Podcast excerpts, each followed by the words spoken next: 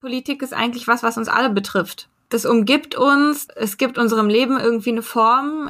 Dann finden sich auch schnell Menschen mit den gleichen Normen und Werten zusammen. Und die treten dann für eine Sache ein. Das Wohlbefinden war bei beiden Gruppen danach gleich. Aber die, die es nach ethischen Standards bewerten sollten, die haben sich lebendiger gefühlt.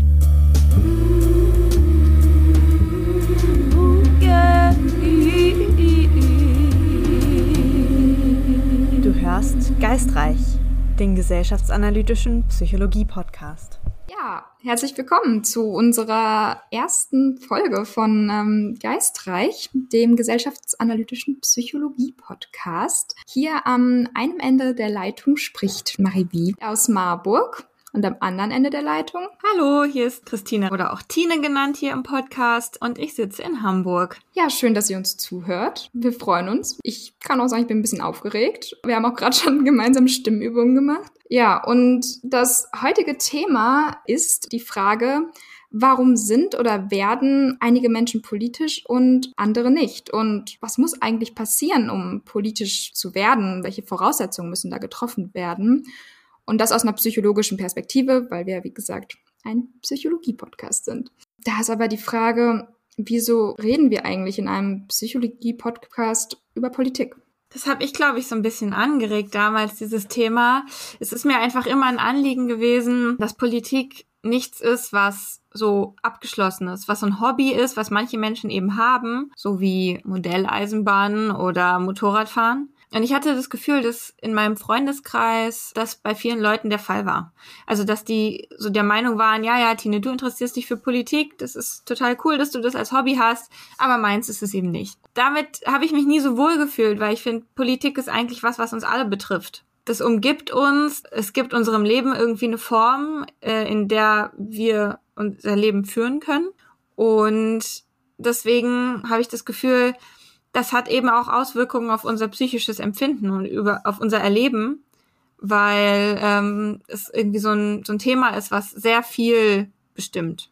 Ja, also würdest du sagen, es ist weniger wie so ein, eine Modelleisenbahn, sondern mehr, keine Ahnung, eine Wohnung in die man immer zurückkommt ja. oder die einem so ein Lebensmittelpunkt ist oder ja ganz genau das finde ich irgendwie ein total schönes Beispiel weil das ist etwas was die allermeisten von uns haben ähm, Ort wo wir wohnen und der einfach dazugehört, innerhalb dessen wir unser Leben gestalten können. Ja, voll. Und ist ja auch, also einige Menschen investieren mehr in ihre Wohnungen und machen sie schöner und investieren viel Zeit rein und andere leben da drin, aber es ist trotzdem wichtig, darin leben zu mhm. können. Voll. Ja, wie, wie war das eigentlich bei dir, Tine? Wie hast du dich politisiert? Also schon so als Teenager war das manchmal so am Rande Thema. Also manchmal haben meine Eltern dann politische Diskussionen geführt am Abendessenstisch.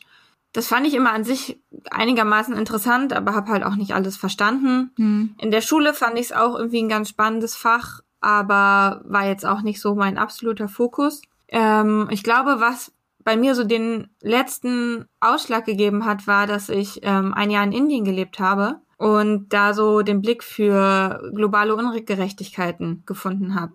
Mhm. Und ähm, dass ein Lebensstandard, unter dem Menschen wohnen können, total viel damit zusammenhängt, wie das politische System aussieht. Das hat mich sehr geprägt. Selbstverständlich heißt es jetzt nicht, dass es irgendwie den Menschen in Indien allen total schrecklich geht, so, das ist es natürlich nicht aber ähm, es hat eine politische Dimension und das habe ich in dem Moment entdeckt. Wie war das denn bei dir? Ich bin so mit, keine Ahnung, zehn, elf Jahren damals ins Kinderjugendparlament reingekommen bei uns in einem kleinen Städtchen. Es war irgendwie auch cool und aufregend und dann habe ich aber gemerkt, wie schön es ist, mitgestalten zu können. Klar, es ging nur um solche Sachen wie, wollen wir als Kinderjugendparlament in den Stadtrat reinbringen, dass es ein Spielplatz gebaut wird. Aber in dem Moment, es hat sich irgendwie wirklich so sehr ja, rückblickend als emanzipierend, das ist das richtige Wort, ich glaube schon, so angefühlt. Und dann bin ich später halt eben auch irgendwie Klassensprecherin, Schülersprecherin, äh, Schülersprecherin geworden. Und das hat mir mal super Spaß gemacht, so auf einer lokalen Ebene. Und ja, wir haben ja die gleiche Erfahrung gemacht, dass wir im Ausland waren und ja, andere Freundinnen von mir hatten es anders. Also ich glaube, nicht jeder muss ins Ausland gehen, um sich zu politisieren. Ne? Also, also ja, es gibt viele Möglichkeiten auf jeden Fall. Ja, wie war das denn bei euch? Äh, wie habt ihr euch politi politisiert? Ist das überhaupt ein Thema für euch? Ja, und falls es kein Thema für euch ist, warum ist es kein Thema für euch? Ähm, ja, schreibt es mal bei uns gerne in die Kommentare. Wir, wir sind gespannt. Genau, bevor wir jetzt so richtig einsteigen, äh, wollen wir noch mal kurz darauf hinweisen. Ich studiere Psychologie. Tina ist jetzt schon abgeschlossen und in ihrer Ausbildung zur Psychotherapeutin. Ja, also wir forschen nicht in den Bereichen, über die wir jetzt gerade reden. Wir sind keine Wissenschaftlerinnen. Aber wir haben uns eingearbeitet und machen es nach bestem Wissen und Gewissen, wie man so schön sagt. Genau, wir möchten euch einfach anbieten, ähm, was wir gefunden haben, was es so wissenschaftliche Erkenntnisse gibt äh, zu den Themen, für die wir uns interessieren. Ja, Politisierung. Was bedeutet das? Als ich angefangen habe, darüber zu recherchieren, ähm, hatte ich, glaube ich, erst auch nicht so unbedingt den richtigen Suchbegriff und bin eher so auf politikwissenschaftliche Paper gestoßen, noch am Anfangs nicht auf psychologische Paper. Und ähm, fand ich aber total spannend, weil da ging es so ein bisschen darum, Politisierung hat oft im politischen Diskurs eine negative Konnotation. Also Debatten sollen eben nicht politisiert werden. Es ist was ähm, Negatives, sie sollen möglichst neutral gehalten werden und es ist auch, kann auch eine Methode sein, um den die politische Gegnerin zu diffamieren. Also zu sagen, ähm, eigentlich ist es doch klar und nüchtern und ihr macht da ein Politikum draus. So, und ähm, oft wird es ja auch gesehen, dass sich vielleicht auch Menschen, so das Volk, Anführungszeichen, gar nicht so sehr politisieren sollte, weil das sonst alles nur in Aufruhr bringt. Das finde ich persönlich so überhaupt nicht. Also äh, ich finde, Politik ist ein Thema, was uns alle betrifft, wo wir alle mitreden sollten. Und ja, für mich ist die Politisierung, oder nicht nur für mich, sondern auch das, was ich in einem anderen Paper dann gefunden habe, erstmal überhaupt nur die Aktion, eine Haltung einzunehmen, eine Meinung anzunehmen. Genau. Laut Forschung politisieren sich Menschen dann wodurch? Ja, das ist natürlich ein super spannendes Thema. Ähm, also erstmal so ein paar Zahlen dazu. Ähm, es gibt so eine Studie von 2012, ist jetzt natürlich auch schon neun Jahre her. Aber ähm, damals gaben 44,6 Prozent der Menschen in Europa an, sehr oder ziemlich politisch interessiert zu sein. Das ist jetzt so nicht mal ganz die Hälfte. Ne? Also dadurch jetzt vielleicht nicht der allerdemokratischste Prozess, wenn es gerade mal knapp die Hälfte, knapp die Hälfte überhaupt Interesse hat, mitzureden. Ähm, und deswegen hat mich interessiert, okay, was ist mit dem Rest? Warum interessieren sie sich nicht für Politik? Da gibt es eine Umfrage von der Bertelsmann Stiftung von 2013, also ungefähr zum gleichen Zeitraum.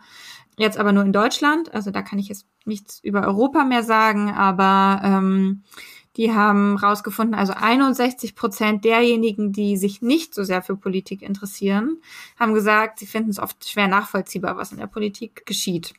Und dann wiederum 54 Prozent haben gesagt, in der Politik wird zu viel getrickst und getäuscht, das ist ihnen zu viel Show. Äh, also ich glaube, über so ein, so ein Vertrauen werden wir auf jeden Fall auch noch mal reden nachher. Mhm, genau. Ja, und dann gibt's natürlich auch zum Beispiel 46 Prozent, die einfach sagen, sie haben andere Interessen. Also ihnen sind private oder berufliche Dinge wichtiger, was ja irgendwie genau das ist, wo ich am Anfang sehr versucht habe, darauf einzugehen, dass Politik eben auch private oder berufliche Dinge betrifft. Ja, grundsätzlich erstmal die Art und Weise, wie sich Menschen politisieren. Also natürlich findet man jetzt auch wieder nicht so psychologisch, sondern politikwissenschaftlich einen Zusammenhang mit der wirtschaftlichen Entwicklung eines Landes. Also wenn die schlechter ist, dann politisieren sich mehr Leute, weil es sie dann eben sehr betrifft. akut betrifft, genau, weil sie vielleicht vorher auch nicht merken, wie sehr es sie betroffen hat. Ne? Aber in dem Moment wird dann halt klar, okay, das ist tatsächlich irgendwie, das betrifft mich, das ist ein Thema, was mich einschränken kann. Ja. Und jetzt aber, um ein bisschen mehr, mehr auf die psychologische Ebene zu kommen, ähm, ja, also ganz klassische Faktoren, wie sich Menschen politisieren, sind halt durch Eltern oder Freundinnen, Peers. Also Menschen sind natürlich einfach total soziale Wesen. Das wundert es auch nicht, dass das irgendwie so der Haupteinflussfaktor ist. Ja, auch so, wenn man irgendwie zufällig in politische Diskussionen gerät, daran teilnimmt. Das ist auch oft ein Moment, ähm, in dem Leute sich anfangen dafür zu interessieren. Ähm, und wenn sie einfach vielen Nachrichten ausgesetzt sind.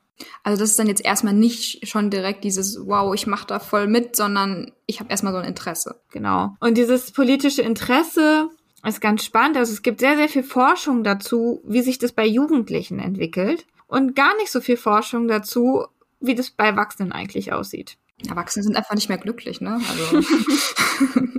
auch einfach nicht mehr wichtig. Die haben's, die haben's eh schon äh, hinter sich, so ne?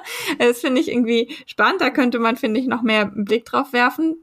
Vielleicht habe ich es auch nur nicht gefunden, aber ähm, auf jeden Fall ist, waren das so die allerersten Ergebnisse. Es scheint ein Stück weit auch begründet zu sein. Also es entwickelt sich eben so teilweise im Jugendalter und in den Zwanzigern, also nicht in den Zwanziger Jahren, in denen wir jetzt leben, sondern in den persönlichen Zwanzigern eines Menschen, entwickelt sich oft schon so ein stabiles Niveau des politischen Interesses. Wenn es halt, ja, wenn man in seinen Zwanzigern nicht ähm, unbedingt großes Interesse entwickelt hat, dann wird es empirisch gesehen, statistisch, auch wahrscheinlich gar nicht mehr so viel mehr.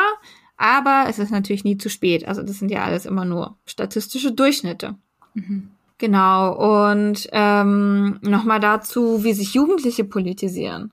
Also es gab eine ganz spannende Studie in Österreich, wurde das Wahlalter herabgesetzt auf, auf 16. Und da haben spannende, äh, nicht spannende, auch spannende, aber vor allem schlaue Forschende sich gedacht, ach, das ist doch der perfekte Zeitpunkt, um mal zu gucken, was das mit den Jugendlichen eigentlich macht, dass sie jetzt wählen dürfen. Und da hat man rausgefunden, der Einfluss der Schulen der Jugendlichen wurde wichtiger darin, was für eine politische Meinung sie entwickeln. Vorher war es halt viel mehr das Elternhaus und der Freundeskreis und so. Und durch dieses Herabsetzen des Wahlalters war plötzlich so der Raum, dem sie sich aufgehalten haben, fast jeden Tag so in der Schule, ein viel größerer Einflussfaktor.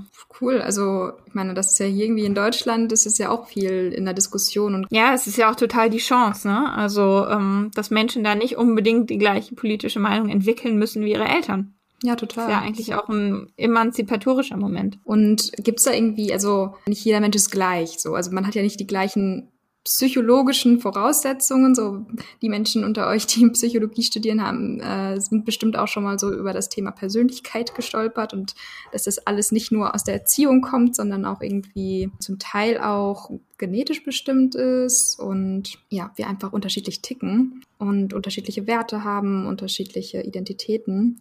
Hat das irgendwie einen Einfluss? Ja, selbstverständlich. Also ähm, es gibt da tatsächlich auch Forschung zu, dass ähm, man, wenn man Menschen zu ihren Werten befragt, ziemlich stabile Zusammenhänge zu ihrer, also zum Beispiel zu der Partei, ähm, die sie wählen, mhm. äh, finden kann. Und Werte in der Psychologie sind natürlich auch irgendwie definiert oder es gibt da Modelle zu, wie es irgendwie zu fast allem in der Psychologie, Psychologie Modelle gibt. Und zwar gibt es ganz berühmt den Wertekreis von Schwarz. Mit TZ. Mit TZ, genau. ähm, das ist so erstes, zweites Semester Psychologie, begegnet einem das. Stellt euch das vor wie so ein Kreis, wo verschiedene Werte drinstehen und die liegen sich dann teilweise gegenüber, teilweise sind die näher aneinander.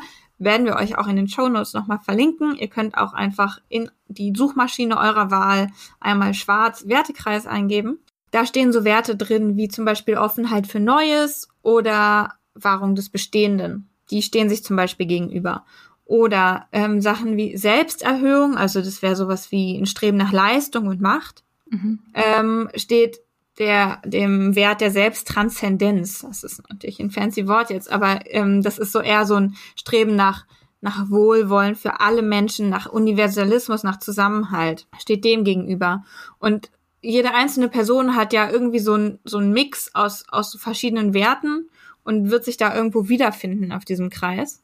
Das korreliert, oder korreliert, das ist jetzt wieder so ein typisches Psychologinnenwort, aber das hängt auf jeden Fall zusammen natürlich ähm, mit Werten, die Parteien haben. Also so ein FDPler, also das ist jetzt super stereotypisch, ähm, ne, aber da, den würde ich eher so als wirtschaftsliberal und vielleicht dann jemanden, der sehr auf Leistung achtet, mhm. während so eine sehr linke Person dann vielleicht einen sehr starken Universalismus und eine Gerechtigkeit für alle mhm. hat. Also das wäre jetzt so das Erste, was ich so stereotypisch denken würde. Genau, und dann aber wiederum spannend ist halt auf dieser anderen Dimension Offenheit für Neues, Wahrung des Bestehenden, wären vielleicht beide eher offen für Neues. Ja, stimmt. Ne? Ja. Also da sieht man, wie, wie komplex das ist. Ne? Ja. Ähm, so, das, also Werte sind da, finde ich, auch ein sehr spannendes Thema und. Und auch nicht der einzige Grund, ne, warum man jetzt in eine Partei eintritt.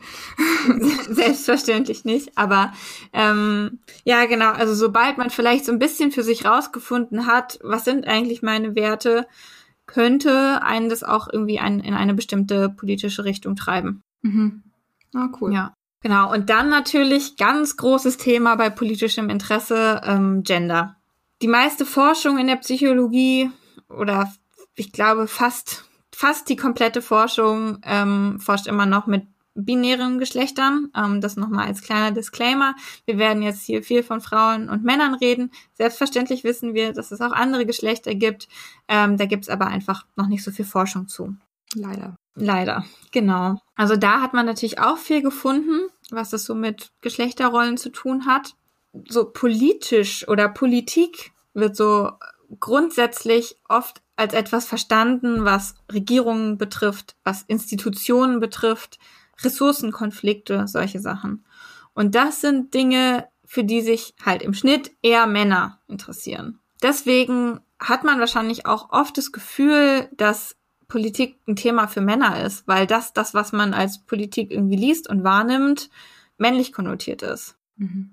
Andererseits gibt es durchaus politische Themen, für die sich äh, Frauen sehr interessieren. Also einerseits sind es natürlich Sachen, die sie betreffen als in ihrer Rolle als Frau, sowas wie Gender Pay Gap, Abtreibung, Gewalt, also geschlechtsspezifische Gewalt, soziale Gesetzgebung, solche Dinge aber auch interess äh, interessieren sich zum Beispiel Frauen mehr so für lokale Themen, was in ihrer Nachbarschaft passiert, in ihrer Stadt. Mhm. Und das ist ja auch alles Politik. Also das ist dann einfach auf einer anderen Ebene. Deswegen ergibt sich so ein scheinbarer Unterschied im Interesse, dass Männer sich angeblich mehr für Politik interessieren würden. Was aber, wenn man, also kann man jetzt nicht sagen, so weil ähm, jetzt kommt einfach sehr darauf an, was man als Politik bezeichnet oder wahrnimmt. Und deswegen würde ich auf jeden Fall sagen, man kann total vieles als politisch verstehen, so wie wir auch schon am Anfang so ein bisschen festgestellt haben. Ja, und man kann für vieles sich, wie gesagt, interessieren, nicht nur für die großen Institutionen da oben. und wenn man sich für vieles interessiert, dann kann man ja vielleicht auch so ein Gefühl dafür entwickeln, hey, ich kann auch was machen. Ja, genau. Dieses Gefühl, die da oben, das, was, was kann ich machen? Und was du ja vorhin auch am Anfang ein bisschen angesprochen hattest, dieses Vertrauen in die Politik, in Anführungsstrichen, mhm. äh, Strichen, nicht streichen.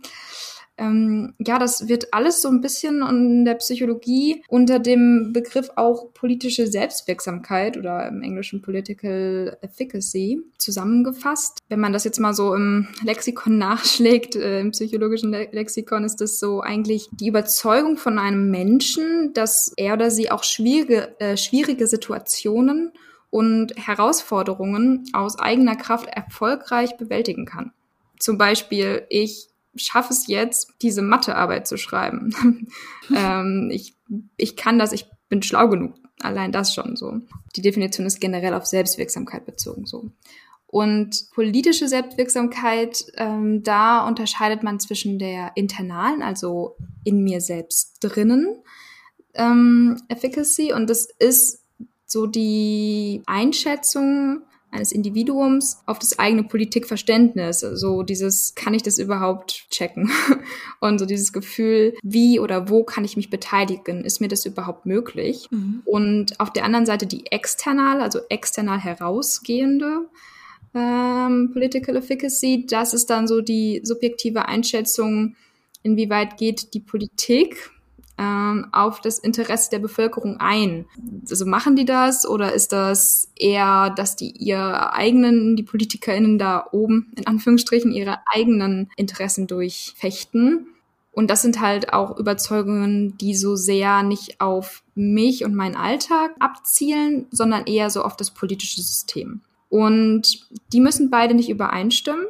Also es kann sein, dass ich persönlich das Gefühl habe, dass ich mich irgendwie überhaupt nicht beteiligen kann selber und irgendwie vielleicht gar nicht so viel politisches Verständnis habe. Also meine internale Selbstwirksamkeit ist dann sehr gering. Aber ich habe trotzdem das Gefühl, dass die Menschen, die in der Politik aktiv sind, dass die sich für meine Interessen oder für die Interessen der Bevölkerung einsetzen. So. Okay, spannend. Mhm. Genau, also das, die müssen nicht immer gleich sein. Und 2019 wurde halt herausgefunden, dass 81 Prozent der Deutschen ungefähr so glaubte, Politik zu verstehen. Ähm, ist ja schon mal was. Ja. Und äh, 75 Prozent äh, hatte aber tatsächlich das Gefühl, dass sich PolitikerInnen nicht für die Interessen der Bevölkerung interessieren. Also super Auseinanderklaffen von internaler und externaler mhm. ähm, Selbstwirksamkeit.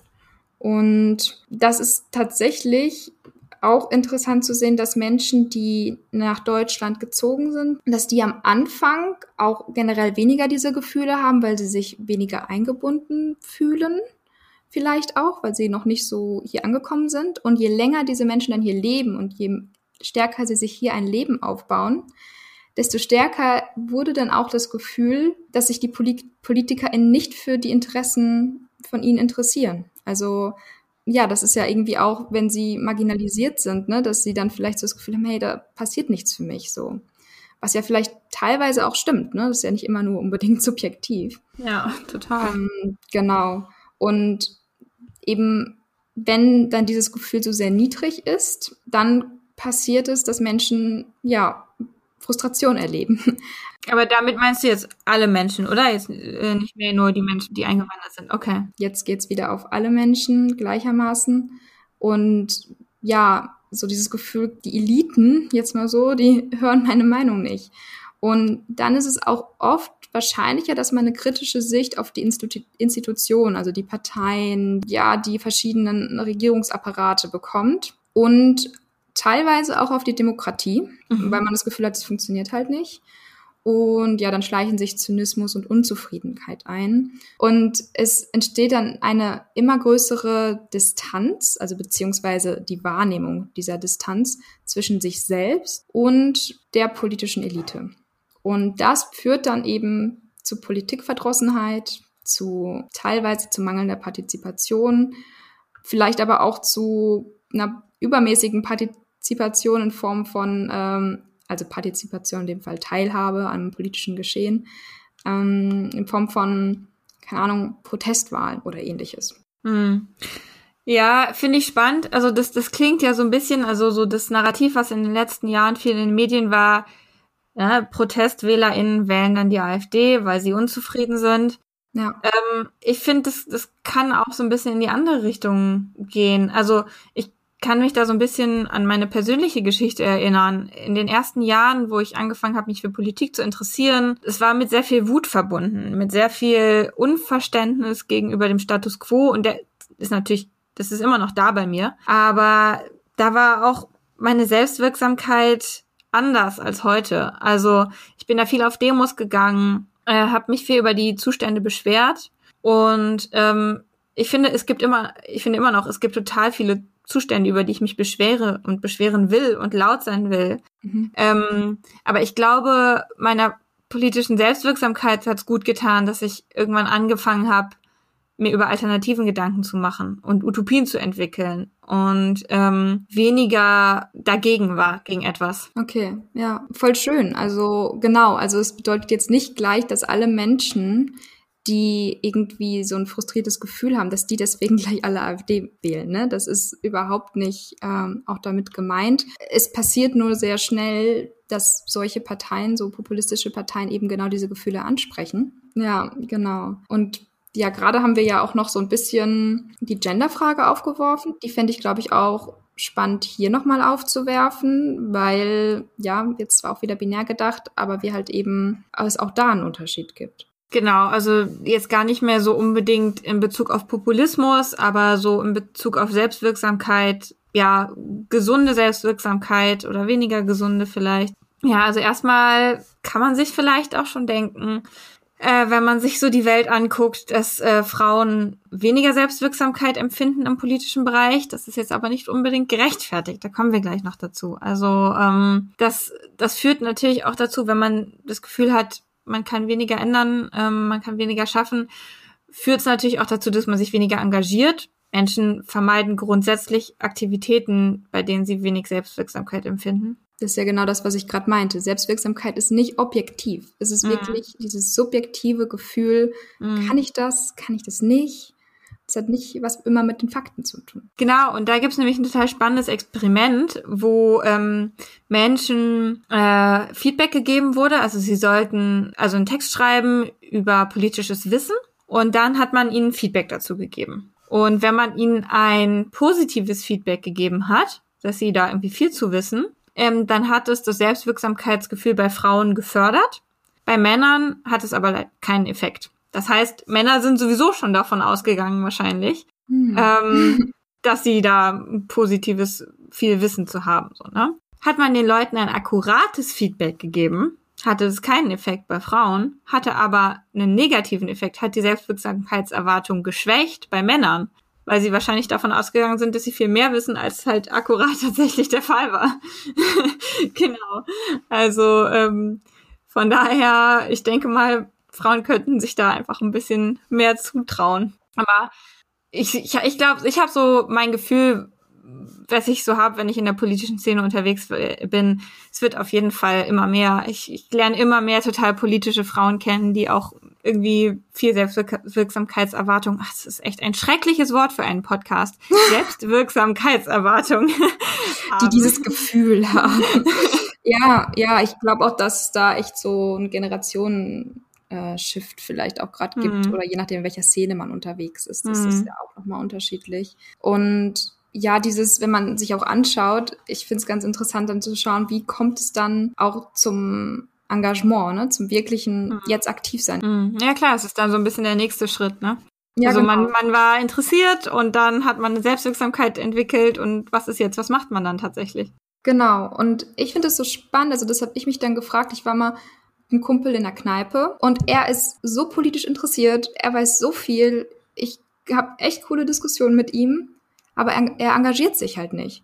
Und mhm. ich habe mich dann so gefragt, ja, wie kommt es denn überhaupt dazu? So, warum macht so ein Mensch wie er, der so viel weiß, ja, warum behält er sich fest, behält er das für sich so? Mhm. Ja. Und ähm, ja, das ist eben, glaube ich, so ein Prozess, ne? Oder nicht nur ich glaube es, so, so ist es dann halt auch tatsächlich ähm, beschrieben, dass es so ein politischer Partizipationsprozess ist. So, dass es von der Sympathie bis zur aktiven Unterstützung verschiedene Teilschritte gibt, wo man dann sich ja Stück für Stück so ein bisschen transformiert. ähm, und das geschieht tatsächlich ganz, ganz viel durch die Anpassung an sein soziales Umfeld. So, mhm. ähm, und zwar klar, so politische Prädiktoren, also Prädiktoren sind so Sachen, die das vorhersagen. Für diese Teilhabe sind natürlich das Interesse, was wir schon besprochen haben, dass man sich dann auch mit einer Sache identifizieren kann und natürlich auch die Selbstwirksamkeit und mhm. das Wissen, also dass man es genau, dass man es versteht, Probleme erkennt und auch überhaupt weiß, wo kann ich teilnehmen. Aber eben auch diese soziale äh, diesen sozialen Einfluss, die zum Beispiel familiären Einflüsse oder auch Gruppeninteraktion generell, dass man ein soziales Netzwerk hat. Und das passiert eben dann ganz, ganz viel, dass Menschen sich innerhalb von Gruppen Stück für Stück immer aktiver und aktiver verhalten. Und mein Kumpel zum Beispiel, der hat dann eher einen unpolitischen Freundeskreis, mhm.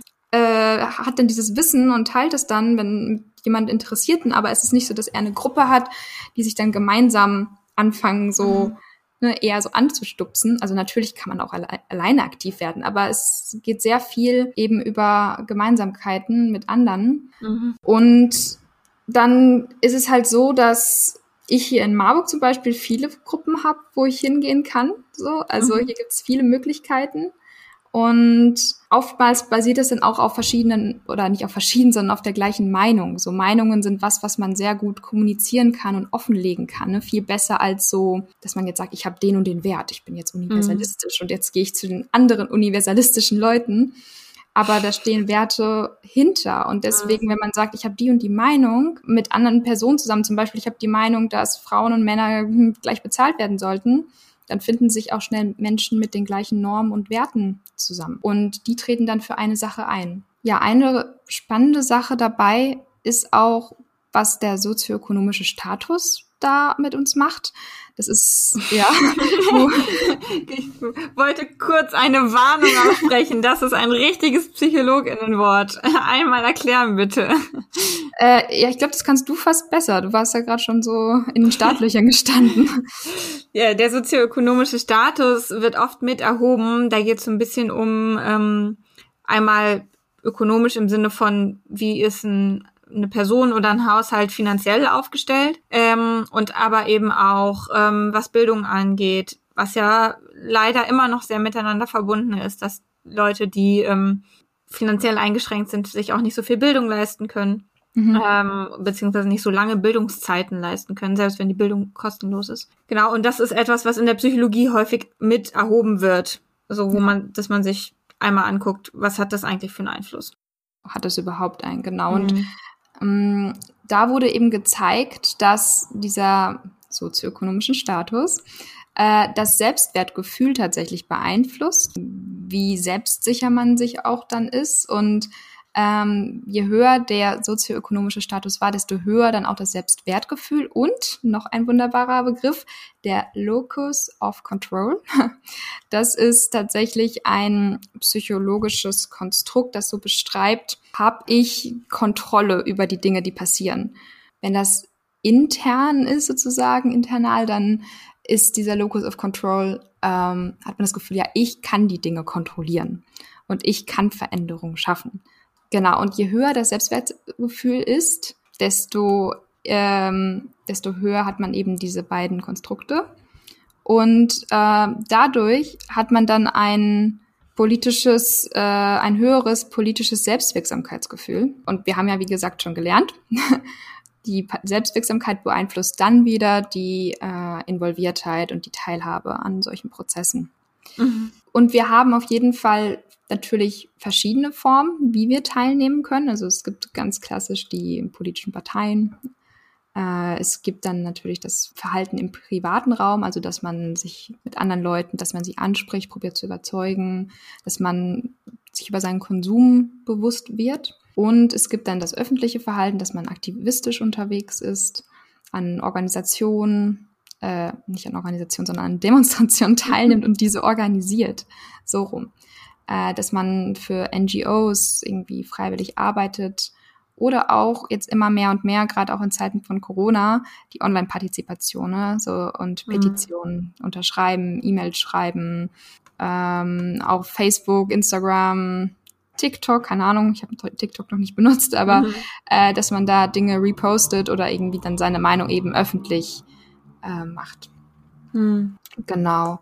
Das so weit zum Thema politischer Teilhabe oder fällt dir da gerade noch irgendwas zu ein? Ähm, ich würde mir vielleicht an dieser Stelle noch ein paar Gedanken darüber machen, was sollte politische Teilhabe sein oder wie, wie sollte politische Teilhabe sein? Mhm. Mhm, weil ich so ein bisschen in letzter Zeit das Gefühl entwickle, ähm, Politik wird immer mehr zu so einem, also da gibt es eigentlich kein gutes deutsches Wort für, so ein Partisanship. Ähm, also Parteienzugehörigkeit? Ja, nee, das ist eher so, das kommt eher so aus dem US-amerikanischen Raum, das Wort, ähm, wo Partisanship so bedeutet, sich der einen oder der anderen Seite zuzuordnen. Da ist es natürlich irgendwie ein, hauptsächlich ein Zwei-Parteien-System. Dadurch hat es da was mit Parteien zu tun, muss es aber eigentlich nicht zwangsläufig, sondern ja, es wird heutzutage eben oft als rechts oder links betitelt. Ähm, und dass Menschen sich dann direkt allen Meinungen von ihrer Seite so ein bisschen anschließen. Für mich wäre meine Utopie des Politischseins, wenn wirklich alle Leute in ganz vielen Gremien, Räten, Parteien, wo auch immer, weiß ich nicht, Gewerkschaften, wo auch immer sie aktiv sein möchten, dass sie sich zu jedem Thema irgendwie eine eigene Meinung bilden und nicht, dass da irgendwie so verhärtete Fronten mhm. ähm, es gibt. Und das Politischsein erstmal nicht bedeutet, man, also natürlich sind Gruppen immer wichtig, aber das politisch sein nicht bedeuten muss, äh, jetzt wir gegen die, sondern erstmal sich überhaupt für die Welt zu interessieren, überhaupt mhm. mitbestimmen zu wollen, mitgestalten zu wollen. Ja, ich glaube, wenn man in diesem Gruppen, so einem Gruppendenken gefangen ist, in Anführungsstrichen, mhm. äh, dann passiert es eben auch einfach sehr schnell, ne, dass man sich mit so einer Gruppe identifiziert und dann sagt, boah, ich muss die Gruppe und die Gruppenmeinung beschützen. Mhm. So, und ich glaube, wenn man sich das vielleicht dessen auch bewusster wird, kann man mhm. da vielleicht auch entgegensteuern und so ein bisschen empathischer werden. Mhm. So.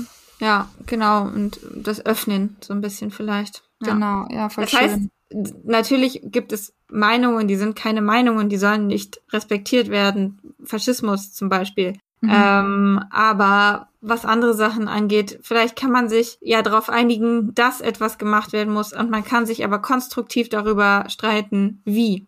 Mhm. Ja, so, klar. das wäre so mein Traum. Genau. Schöner Traum.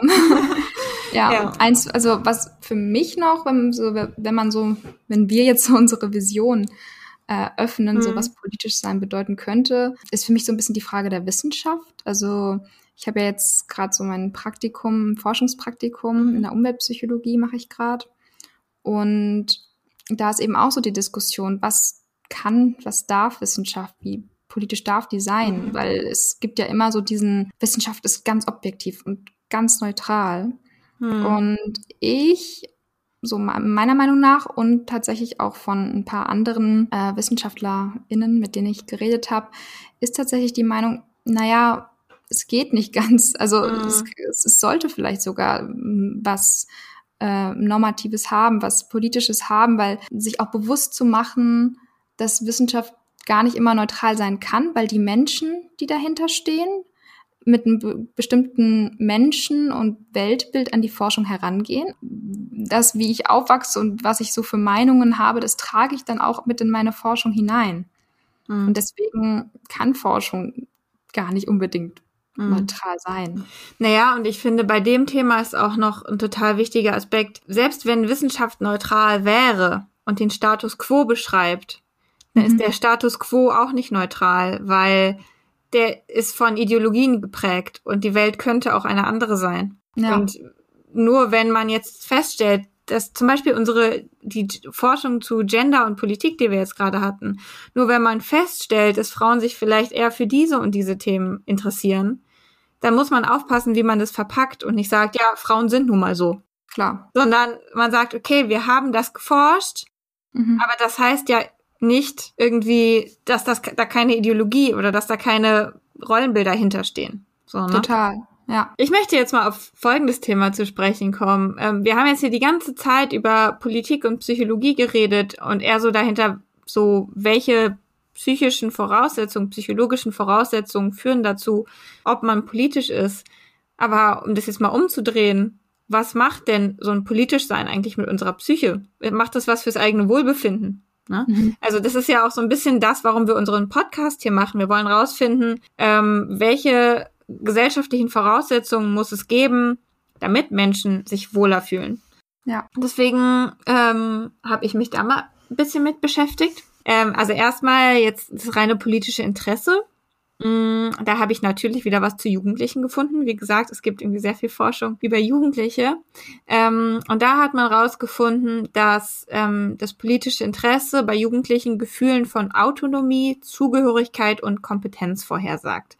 Vorhersagen, das ist so ein, so ein Begriff aus der Statistik. Das bedeutet, wenn man, wenn man das alles misst, lässt sich ein statistische eine statistisch erhöhte Wahrscheinlichkeit dafür finden, dass die Leute, also die Jugendlichen, die angegeben haben, sie haben ein höheres Interesse, sich auch autonomer, zugehöriger und kompetenter fühlen.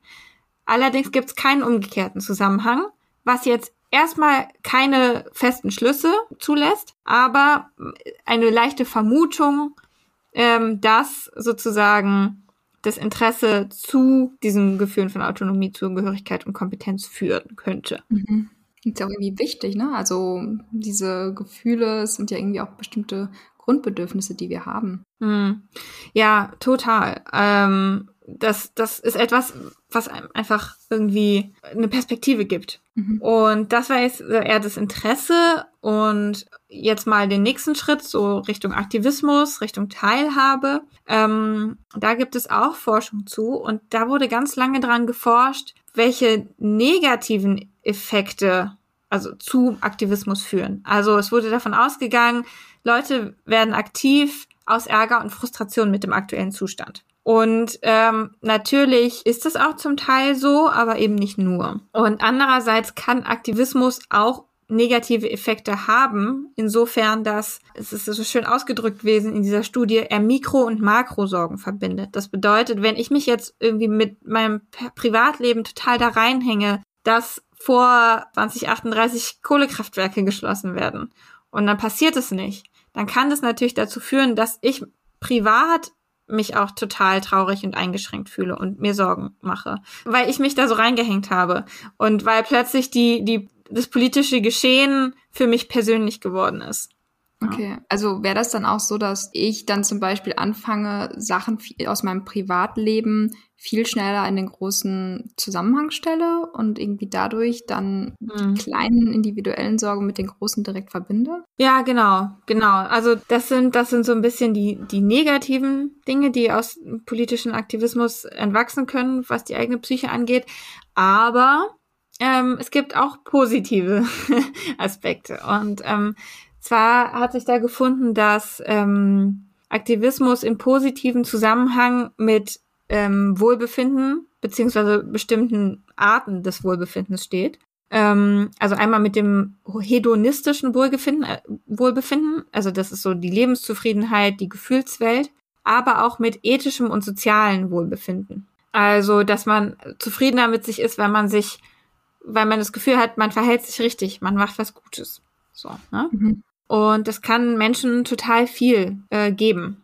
Und es gibt eine Meta-Analyse. Meta-Analysen sind immer, die fassen ganz viele andere Forschungsergebnisse zusammen und schauen so, was ist so der Überblick. Und die sagt, es gibt jetzt keinen wirklichen Zusammenhang, ob jetzt kollektive Aktion eher positive oder negative Gefühle äh, hervorruft unterm Strich, weil es tut beides. Ne? Also es gleicht sich aus.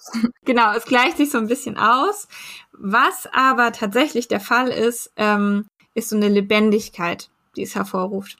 Also das war jetzt dann, glaube ich, eine andere Studie, aber da, also das ist relativ sicher, ähm, AktivistInnen fühlen sich, als würden sie aufblühen. Ähm, es gibt ihnen, es gibt ihnen Kraft. So. Ja. Genau, da, da gibt es auch tatsächlich so ein, ähm, so ein Experiment mit, ähm, wo Menschen, äh, ich glaube, es waren Studierende in der Mensa, Mensa-Essen bewerten sollten. Und manche sollten es halt nach Geschmack bewerten und manche mhm. sollten es nach ethischen Standards bewerten, wie das angebaut ist und so weiter.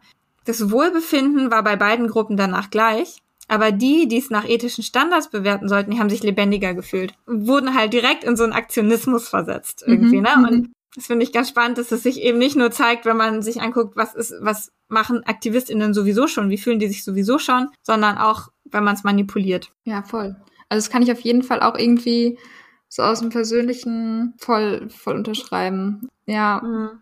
doch. Ja, total. Ja, also so geht's mir auch so mit, mit meinem eigenen politisch sein. Ähm, klar fühlt man sich ähm, vielleicht verbundener und dadurch auch manchmal niedergeschlagener von ähm, politischen Rückschlägen. Aber es gibt mir so einen Sinn, dazu zu gehören. Und ähm, wenn ich selber auch mal so mich frage, hey, was soll das hier eigentlich alles? So, dann, dann weiß ich wieder, wofür, äh, wofür ich kämpfe. Es, es füllt irgendwie ganz viel, ganz viel Fragen, ganz viel Raum, so den man so haben könnte. Und das finde ich einfach, ja, sehr, sehr wichtig für mich. Das ist äh, sehr schön gesagt. Ich finde, das ist ein sehr schönes Schlusswort irgendwie. Wir haben die Zeit auf jeden Fall gut rumbekommen. Danke fürs Zuhören. Mir hat es voll Spaß gemacht. Es war voll schön, das jetzt mal mit dir besprochen zu haben, mm, Tina. Total, ja. Richtig, richtig cooles Thema. Und ich, ähm, ich habe auch viel von dir gelernt. Das kann ich zurückgeben. ja. Und ja, wenn es euch auch gefallen hat, dann würden wir uns total freuen über einen Kommentar, einen Daumen hoch oder Sternchen auf iTunes, wenn ihr das auf iTunes hört oder wie gesagt auf Instagram irgendwie, wenn ihr uns abonniert. Teilt es sehr, sehr gerne mit Freunden, Freundinnen, Bekannten, Familie, wem auch immer, Menschen, die es interessieren könnte. Und wir haben auch einen Steady-Account. Wir machen das alles ehrenamtlich und es ist ein Herzensprojekt. Es macht uns super Spaß und durch euch kann ein Geistreich möglich gemacht werden. Wir würden gerade am Anfang jetzt sehr gerne eben eure Spenden dafür nutzen, den Künstlerinnen Fidelia und Finna, mit denen wir zusammengearbeitet haben, die unser Jingle und unser Logo ähm, ja, produziert bzw. gezeichnet und illustriert haben, gerne unser Dank dadurch aussprechen. Stellt euch das vielleicht einfach vor, wie so ein Hut am Ende vom Vortrag, der rumgeht. Da würden wir uns super, super drüber freuen. Ansonsten vielen Dank an unsere lieben HörerInnen. Ähm, wir sind sehr gespannt, wie eure Meinungen zu unserer Folge sind und wir freuen uns sehr auf die nächste Folge. Genau, und äh, wie, wie wir ja schon vorhin gesagt haben, wir verlinken alles unten in den Show Notes an Studien, an Seiten, Infoseiten, Grafiken. Ja, dann würde ich sagen. Bis zum nächsten Mal. Bis zum nächsten Mal. Voll. Ciao. Ciao.